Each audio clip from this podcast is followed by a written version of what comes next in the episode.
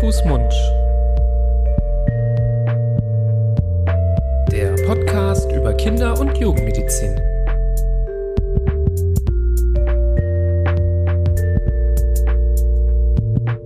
Hallo, liebe Freunde. Grüß Gott. Eine Spezialepisode naht wieder. Die siebte, die 007. Dum, dum, dum, Oh, das klingt mit deiner tiefen Stimme, klingt das sehr gut. Ah. Und was könnte es Schöneres geben, als, ja, mit unserer schaurigen Parasitenreihe weiterzumachen. Und ja, ich glaube, wir reden heute auch so ein bisschen über den James Bond der Parasiten, Oh. der sich äh, vor allem im Dunkeln, im Geheimen fortbewegt, im Tunnelsystem ähm, Ah, ja.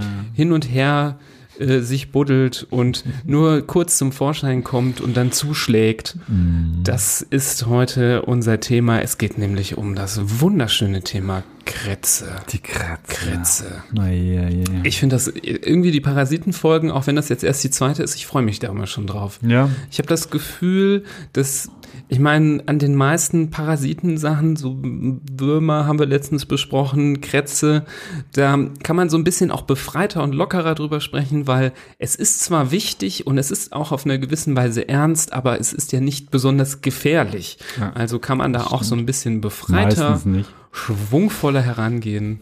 Aber es wird wieder grauslich und nochmal schade, dass wir keine Fotos zeigen können. Keine Filme, Genau. keine, boah, naja, da. Nahaufnahmen, Ja. äh, elektromikroskopische Bildchen, obwohl ihr könnt das einfach googeln. Ja, So ein Bildchen von so einer, von so einer Scabies. Scabies-Milbe. Ja. Mm, Das ist ein bestimmt ein schöner Anblick, so vor dem Schlafengehen noch. Genau. Da kann man bestimmt gut sich einwickeln in seine Decke und das juckt bestimmt gar nicht. Ja, aber ich glaube, jetzt im Moment sitzen wirklich einige von euch wirklich im Wartezimmer des Kinderarztes, haben das Kind bei sich mit einem komischen Ausschlag, wo sie denken, oh, das könnte Krätze sein, gerade noch gegoogelt und haben sich dran erinnert, ah, mein Podcast, die haben doch auch eine Folge über Scabies, die höre ich, mich- höre ich mir jetzt nochmal an, während ich auf Herrn Doktor oder Frau Doktor warte. Und ihr sitzt gerade im Wartezimmer und wir wollen euch nicht länger auf die Folter spannen. Wir legen jetzt los mit den wichtigsten Details, die ihr gleich auch vielleicht noch oder hoffentlich noch von eurem Kinderarzt gesagt bekommt. Aber hier in leicht verdaulicher Form. Wir sind ja auch eure Kinderärzte, So denn das ist, sind wir wirklich von Beruf. Falls ihr heute das erste Mal zuhört, ich, der Nibras und du, der Florian, Kinderärzte aus Düsseldorf, haben hier diesen Podcast ins Leben gerufen, um einfach in einem bisschen umfangreicheren Setting euch Informationen zu geben, die aber verlässlich ähm, und aus guten Quellen sind, zu Themen der Kindergesundheit, ähm, die euch interessieren könnten. So, Genau. Kommen wir zu den kleinen Rackern, die kleinen 007s hier, die ähm, uns manchmal Sorgen bereiten und teilweise wirklich auch in so einer Form ähm, ja, einen schweren Befall machen können, dass es wirklich ätzend ist. Also ähm, es ist nicht immer nur so eine Kleinigkeit, diese Krätze. Und fangen wir doch erstmal an, wie sich, äh, wie man überhaupt auf die Idee kommen könnte, dass ähm, mein Kind Krätze haben könnte. Ähm, wie kommt das, ähm, ja, wie zeichnet sich das ab? Ich möchte betonen, heute wieder mal eine Folge, ich hoffe es zumindest. Nibras, wir äh, haben noch nicht äh, aus jedem Nähkästchen geplaudert, aber ich hoffe, es ist eine Folge, die nicht aus der eigenen Erfahrung entspringt. Wie sieht's bei dir aus? Nee, zeig nee. deine Hände, zeig deine ihr wisst ja, seit der. Hand-Fuß-Mund-Folge wisst ihr, ich äh, prahle gerne mit äh, meinen persönlichen Erfahrungen. Absolut. Hab da keine Schamgefühle, kein Problem. Aber leider, leider kann ich hier nicht auf Ja. persönlichen Erfahrungen äh, als Patient äh, bauen, aber hab's schon leider auch wieder bei vielen Patienten Mhm. äh, mit ansehen müssen, wie sie von der Kretze befallen worden sind. Ich erzähle auch gern von meinen drei Kindern und von ihren Wehwehchen und Problemchen, aber bis jetzt ist uns, sind wir verschont geblieben Toi, toi, toi. von den Viechern. So, los geht's.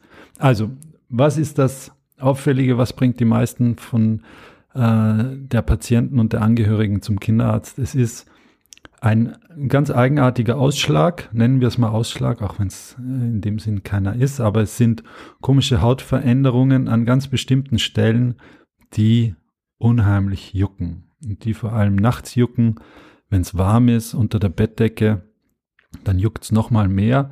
Und diese Stellen, das sind äh, einige wenige, die aber ganz typisch sind. Ähm, für mich am eindrücklichsten sind immer diese Zwischenräume zwischen den Fingern und den Zehen, ähm, dann die Ränder der Handflächen und der Fußflächen, die Brustwarzen, der Nabel, das sind so die, die Hauptstellen. Fällt dir noch einer ein? Ja, grundsätzlich glaube ich überall da, wo Falten sind. Also ich habe die äh, Viecherchen auch schon öfter unter den Armen gespottet. Mm, genau, in den Achseln, und, genau, ähm, genau. Im genau. Genitalbereich ja. findet man sie auch oft. Ja. Und ähm, was äh, noch so ein kleiner äh, kleines typisches ähm, Schmankerl ist eben bei Babys, die haben es ähm, öfter auch mal am, am Kopf. Kopf. Genau. Ja.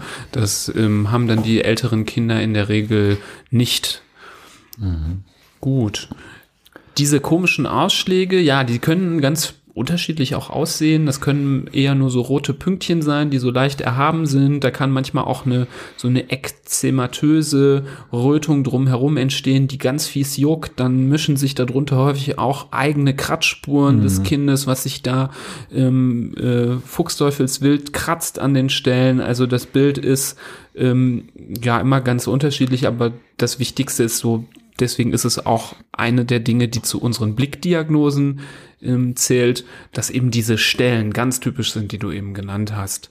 Und ähm, ja, ich erzähle ja immer gerne so ein bisschen was ah, doch, über, von, Geschichte. Den, von den Viechern. So, nein, nein, nein, nicht die eigene ah, Geschichte. Schade. Aber mich interessiert ja einfach so die Story hinter den kleinen, hinter den kleinen, äh, ja, blinden Passagieren, die wir mit uns führen. Und ähm, ja, wie es bei den Würmern auch ist, ähm, war ich dann doch äh, wieder äh, nicht überrascht zu erfahren, dass sich ähm, die Krätzemilben untereinander paaren und natürlich das Männchen natürlich. nach der Begattung des Weibchens ähm, sofort stirbt. ähm, das haben wir schon. schon wieder? Ja, das ist schon, ja, das ist wirklich so. Ähm, das ist nicht nur bei, bei diesen Formen der Parasiten. Das ist ganz häufig ähm, in vielen Kreisen der Tierwelt und der Insekten- und Parasitenwelt ist das Männchen einfach zu nichts zu, nichts zu gebrauchen Nicht nach der Befruchtung des Weibchens. Mhm. Völlig zu Recht scheidet es dann dahin. Und ähm, das, was wirklich äh, uns dann die Probleme bereitet, sind ähm, dann die Weibchen. Ich sage jetzt nichts. Nein, das, nein, das, ich sage jetzt nichts. Das, ist, nein, das ist nur bei den Krätzemilben. Ja. Jetzt hör auf, Florian, sonst kommen wir hier in Teufels Küche. Ja. Ähm, die Weibchen, die sind äh, nämlich dann noch aktiv, die buddeln dann sich in die oberste Hautschicht und machen dort sich so kleine Tunnel, in die sie, ja, ich glaube, da fühlen die sich ganz wohl, da haben sie eine angenehme Temperatur, eine gute Feuchtigkeit, wo sie sich, ähm, ja, ähm, dann äh, niederlassen können, um ihre Eier zu legen, ähm, lassen dann im Verlauf dieser Tunnel ähm, pro Tag so ein paar Eier liegen und eben diese Eier und auch der Kot von diesen ähm, Milben, die verursachen dann diesen fiesen Juckreiz. Teilweise auch die ähm, verstorbenen Milben, die dann auch unter der Haut zurückbleiben. Das alles macht dann einfach diese Reaktion an der Haut, die dazu führt, dass man sich kratzt und dann aufmerksam äh, wird auf diese ähm, blöden Stellen. Und genau, wie, ähm, wie können wir das rausfinden, wenn jetzt ein Kind sich äh, vorstellt, wir haben schon gesagt, Blickdiagnose ja, können wir noch weitere Tests machen?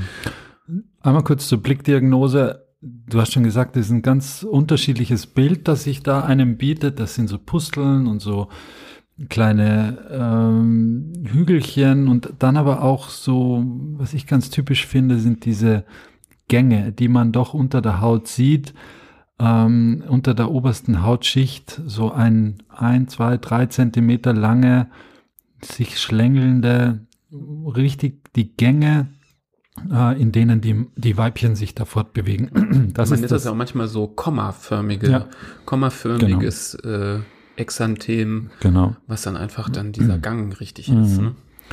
Das ist das, das eine, was einem mit bloßem Auge übrig bleibt. Und äh, alles weitere, da muss man dann ähm, Hilfsgeräte zu Rate ziehen, nämlich ein Mikroskop. Äh, am besten, man äh, kratzt so einen Gang auf oder, oder schneidet ihn ganz, äh, ganz fein auf und äh, holt dann das Innere raus, gibt es auf dem Objektträger so ein Plättchen drauf äh, zum, zum draufgucken und dann im Mikroskop sieht man die ganz typische, ja, so eine Milbe halt. Das ist ein ganz mhm. eindrückliches Bild, das sich da einem bietet. Bei je, je größer der Befall ist und je ausgeprägter der Befall ist, desto einfacher ist das natürlich, äh, das Corpus Delicti da rauszuholen. Das, was ich jetzt beschrieben habe, klingt nach ziemlichen, mh, ziemlich mühsam, aber wenn da Hunderte oder Tausende von Milben drin sind und das ist wirklich ein Anblick, den man sein Leben lang nicht mehr vergisst, dann reicht schon, wenn man so eine Hautschuppe aufs, unters Mikroskop legt oder wenn man mit einem Tesafilm einmal kurz den Tesafilm draufklebt und dann abreißt und dann auf dem Objektträger äh, wieder drauf gibt. Da, das geht ganz schnell. Was ich noch kenne aus der Not, äh, Notaufnahmenzeit ist ein sogenanntes Dermatoskop. Äh, mhm. Äh, auch ein ja, bisschen genau. das Prinzip wie im Mikroskop, mhm. dass man nämlich ran, nah heranzoomt an die Haut mhm. und da gibt es dann so typische Zeichen, die man dann als äh, Arzt sehen kann. Das sieht so ein bisschen, es gibt so ein sogenanntes Kite-Sign. Das mhm. ist so ein bisschen, sieht aus wie so ein Kite-Segel. Ähm, das ist dann einfach die Milbe, die man dann unter der Haut sehen kann. Und das kann man mit dem Dermatoskop dann ganz gut erkennen. Der Dermatologe benutzt das auch äh, in der Regel. Aber ähm, jeder geübte Kinderarzt kann das eigentlich auch ja. ganz gut, wenn er das Gerät zur Hand hat, äh, auch sich anschauen. Also mhm. nicht jeder, der eine Infektion mit ähm, Scabies oder wie man sie auch im Volksmund nennt, mit Krätze hat, muss unbedingt zum Dermatologen gehen. Man ja. kann das ganz gut beim mhm. Kinderarzt machen, ähm, vor allem in Anbetracht, dass man beim Dermatologen auch ewig lange äh, mhm. hier und da auf den Termin wartet. Das muss nicht unbedingt sein. Man kann das auch beim Kinderarzt ganz gut ähm, abklären lassen. Kommen wir doch dann direkt zu dem Thema Übertragung. Wenn mhm. jetzt ähm, jemand ähm, die Krätze hat, wie ähm, wird das übertragen? Wie weit kann denn so eine Krätze-Milbe springen? Springen. Also die letzte, die ich gesehen habe, die hat es nicht so weit geschafft. Springen. Ja, schön wäre es, wenn die, oder schön nicht, aber nee, das war jetzt wenn die noch springen könnten. Horrorszenario. Die ah, können ja, natürlich ja. nicht springen. Aber sie können durchaus auch außerhalb ihres, sage ich jetzt, Lebensraumes, den wir jetzt mal als Hautschicht darstellen, auch außerhalb davon überleben. Also ich glaube, bis zu zwei Tage kann bei dementsprechenden Bedingungen, das muss schon die richtige Temperatur haben und die richtige Luftfeuchtigkeit etc. Aber wenn das alles passt, dann kann so ein Viech auch zwei Tage lang abseits vom Körper, zum Beispiel in einem Bett, ähm, überleben und sich dem nächsten Gast oder Wirt widmen. Also da muss man gerade was die Beseitigung dieser, dieser Erkrankung oder dieser Parasiten betrifft, natürlich auch dran denken, wenn es jetzt an die Bettwäsche geht oder an die Kleidung geht, dass das einmal richtig durchgewaschen wird. Jetzt sind wir schon fast bei der Therapie. Genau. Du warst noch beim Weitsprung. Genau, die Übertragung wollte ich nur eigentlich erwähnen, ähm, erfolgt durch die direkte Berührung. Also das war eher nur ein kleiner Joke. Also springen tut hier gar nichts, sondern ähm, man muss sich schon berühren, man muss sich die Hände schlagen, man muss als Kinder ähm, eng miteinander spielen. Ja. Deswegen sind aber oft auch mal die Eltern betroffen, weil man dann miteinander kuschelt und da die ähm, Milben äh, quasi von der einen Haut auf die andere wandern. Und äh, wenn man den direkten Körperkontakt vermeidet, ist auch eine Ansteckung nicht möglich. Also man muss jetzt nicht großen mhm. Abstand halten vor jemandem, der so eine, äh, so eine, so eine Besiedlung mit diesem Parasiten hat, sondern solange man die direkte Berührung vermeidet, ist es ist es erstmal nicht gefährlich, ähm, dass man sich ansteckt. Mhm. Gut. Kommen wir dann doch direkt zur Behandlung. Du hast es schon ange, angedeutet. Also die Lokaltherapie sozusagen ist doppelt. Ich muss nicht nur gucken, dass ich alles, was äh, mit den Tieren oder den Parasiten in Berührung kommt, ähm, davon befreie, sondern ich, so, ich muss auch die Hautstellen ähm, behandeln. Das geschieht in den aller, allermeisten Fällen lokal. Es gibt da eigentlich nur ganz wenige Mittelchen, die man einsetzen kann, um gerade bei Kindern äh, diese Parasiten wieder loszuwerden. Die werden euch vom Kinderarzt verschrieben, die braucht ihr euch nicht selbst raussuchen oder nicht selbst holen, sondern da gibt's ähm, wie gesagt, ganz wenige nur, die für die jeweiligen Altersklassen zugelassen sind. Und damit ist die Wahrscheinlichkeit, dass man das Problem in den Griff kriegt, sehr, sehr, sehr hoch. Genau. Das ist die so, sogenannte äh, Permetrin-Creme heißt die. Genau. Das ist so eine typische Creme, die man in der Regel auch nur einmal aufzutragen braucht und dann nach einer gewissen Zeit dann gründlich wieder abwaschen sollte. Ähm, bei der Behandlung ist daran zu denken, dass wenn man zum Beispiel zwei Kinder hat, die gleichzeitig einen Befall haben, dass man die auch gleichzeitig behandeln muss. Oder ja. wie wir das auch, wie ich das schon öfter erlebt habe, die ganze Familie ja. ähm, behandelt werden muss, weil naturgemäß ist es einfach so, man hat engen Kontakt zu seinem Kind. Und da ist es auch keine Schande, wenn man auch als Erwachsener sich bei seinem Kind auch mal ansteckt. Mhm. Ähm, und auch das Kind muss nicht irgendwie schmutzig sein. Auch da gilt es, ähm, Stigmata zu vermeiden. Jedes Kind kann sich auch beim Spielen im Kindergarten mit, ähm, mit äh, der Skabis anstecken.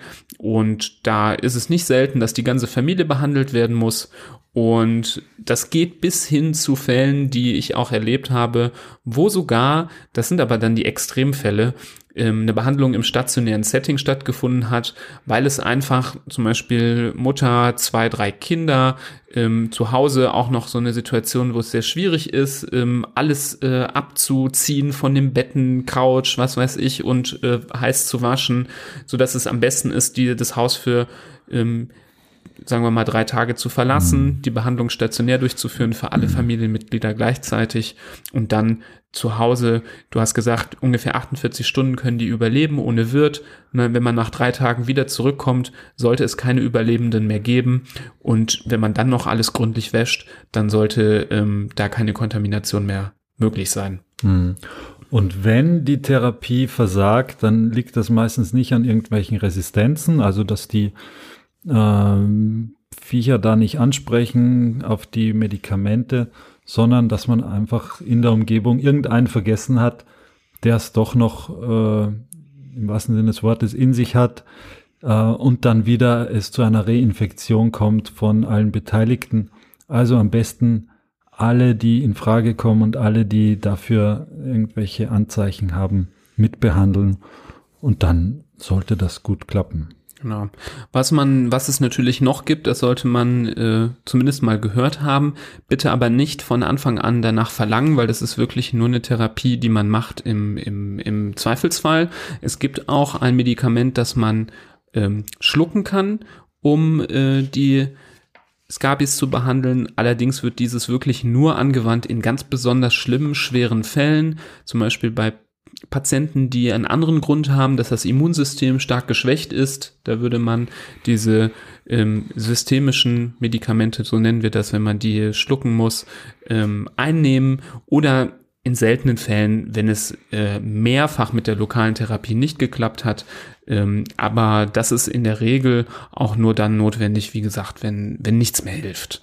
Mhm. Und bei diesen Patienten, aber vor allem auch bei kleinen, ganz kleinen Kindern, also bei Säuglingen und Kindern unter zwei Jahren, soll immer der Kopf mitbehandelt werden. Also auch wenn, wenn ich da nichts sehe, wenn ich keine dieser Hauteffloreszenzen zu sehen sind, sondern zum Beispiel nur an den Händen oder am Nabel oder sonst irgendwo, trotzdem den Kopf mitbehandeln, weil das eine Stelle ist, wo sich gerade bei den ganz Kleinen doch in den allermeisten Fällen auch diese Milben verstecken.